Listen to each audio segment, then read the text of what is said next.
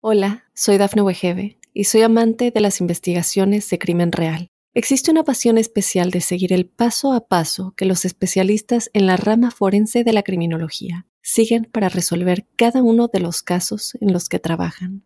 Si tú, como yo, eres una de las personas que encuentran fascinante escuchar este tipo de investigaciones, te invito a escuchar el podcast Trazos Criminales con la experta en perfilación criminal, Laura Quiñones Orquiza en tu plataforma de audio favorita. Mundo Now, noticias en 5 minutos. Inmigración, dinero, política, entretenimiento y todo lo que necesitas para amanecer bien informado. Comenzamos. Hola, ¿qué tal amigos? Bienvenidos a este nuevo episodio de Mundo Now. Les saluda Camila Daza junto a Elidip Callazo y Daniela Tejeda. Comenzamos.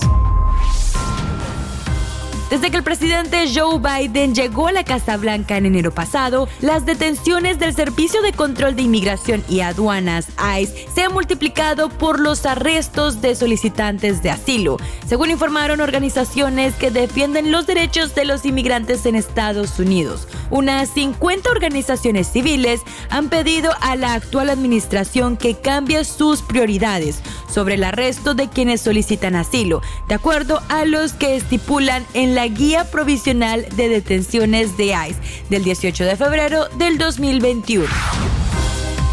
Fue a través de redes sociales que circularon dos videos de una joven brasileña rociándose gasolina para después prenderse fuego. El motivo, el marido había descubierto la infidelidad de la mujer y había puesto punto final a la relación, pero ella al no aceptarlo decidió acabar con su sufrimiento y terminar envuelta en llamas se ha hecho popular los videos de una mujer de 30 años que presuntamente decidió prenderse fuego luego de ser descubierta por su marido teniendo una aventura amorosa con otro hombre. En el primero se muestra a la joven en un estado preocupante debido a que no puede hablar del llanto que está soltando mientras sostiene peligrosamente la botella de gasolina. Autoridades de los Centros para el Control y Prevención de Enfermedades emiten una alerta de viaje de salud para no ir a México por el crecimiento de casos de COVID-19 y de la violencia originada por la delincuencia. La información publicada por la agencia de noticias Associated Press señala que los adultos jóvenes de México están volviendo a salir de fiestas, aun cuando la nación está entrando en su tercera ola de casos de coronavirus y la campaña de vacunación aún no llega a los menores de 30 años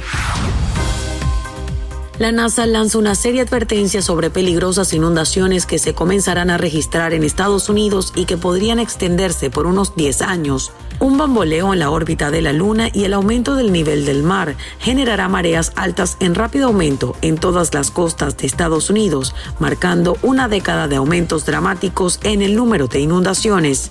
Esto se debe a un cambio en la órbita de la Luna que tarda 18.6 años en completarse, según un estudio del equipo de ciencia de cambio del nivel del mar de la NASA de la Universidad de Hawái. Y ahora llegó el momento que más estaban esperando. La belleza, la tramoya y la farándula se unen en un solo segmento. Con ustedes lo más actual relacionado con el mundo del entretenimiento.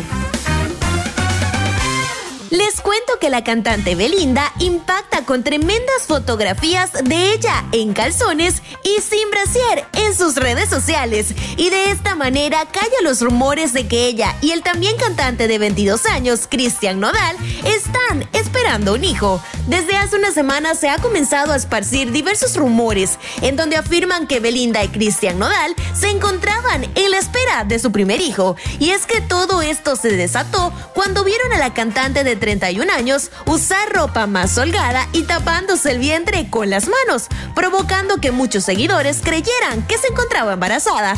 ¿Será que pronto nos traerán esta sorpresa?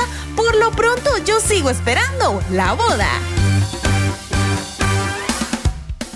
En más noticias, Lucerito Mijares, hija de Lucero y Manuel Mijares, sorprende con un peinado muy al estilo de una drag queen mientras baila uno de los éxitos de su madre. Sin embargo, seguidores de Suelta la Sopa afirman que la joven cantante es una pesada y que no tiene ni una gota de gracia. Lucerito Mijares se ha caracterizado vistiéndose como una drag queen y dejándose ver con un maquillaje bastante cargado. Ante esto, diversos usuarios del perfil de Instagram tanto la están aplaudiendo como la han criticado, diciendo incluso cae muy pesada porque definitivamente es muy, pero muy arrogante. ¿Ustedes qué piensan? ¿Será que la Lucerito Mijares sí tiene gracia? Deportes. La selección del Salvador clasificó a la siguiente ronda de la Copa Oro tras derrotar con un juego de 2 a 0 a la selección de Trinidad y Tobago. El Salvador sufrió porque en el segundo tiempo, tras iniciarlo con ventaja, el equipo triniteño se volcó en ataque y tocó defender hasta los dientes el gol de Wall. Por otro lado, en la Copa de Libertadores, el River Plate empató a Argentinos Junior en los octavos de final y el segundo juego se llevará a cabo el 21 de julio. Y hasta aquí nuestro recorrido por las noticias más importantes en este episodio de Mundo Now. Nos despedimos como siempre con una frase de Mundo Inspira. Quien no ha afrontado la adversidad no conoce su propia fuerza. Nos escuchamos mañana.